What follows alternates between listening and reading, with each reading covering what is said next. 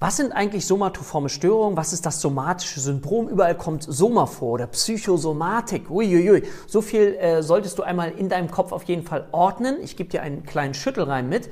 Das somatische Syndrom gehört zur Depression. Was ist damit gemeint? Scheinbar körperliche Symptome, die im Rahmen einer depressiven Episode vorkommen können und die sind auch genau vordefiniert. Schau mal im ICD-10 nach.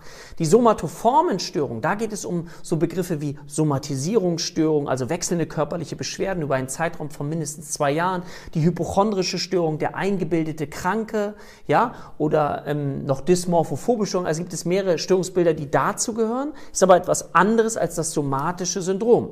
Und wenn du dich mit dem Thema Psychosomatik Somatik beschäftigen möchtest oder Psychosomatose, dann bist du bei den Somatoformstörungen richtig, richtig oder im Bereich F5 darfst du da nochmal nachschauen, ob du da etwas zu findest.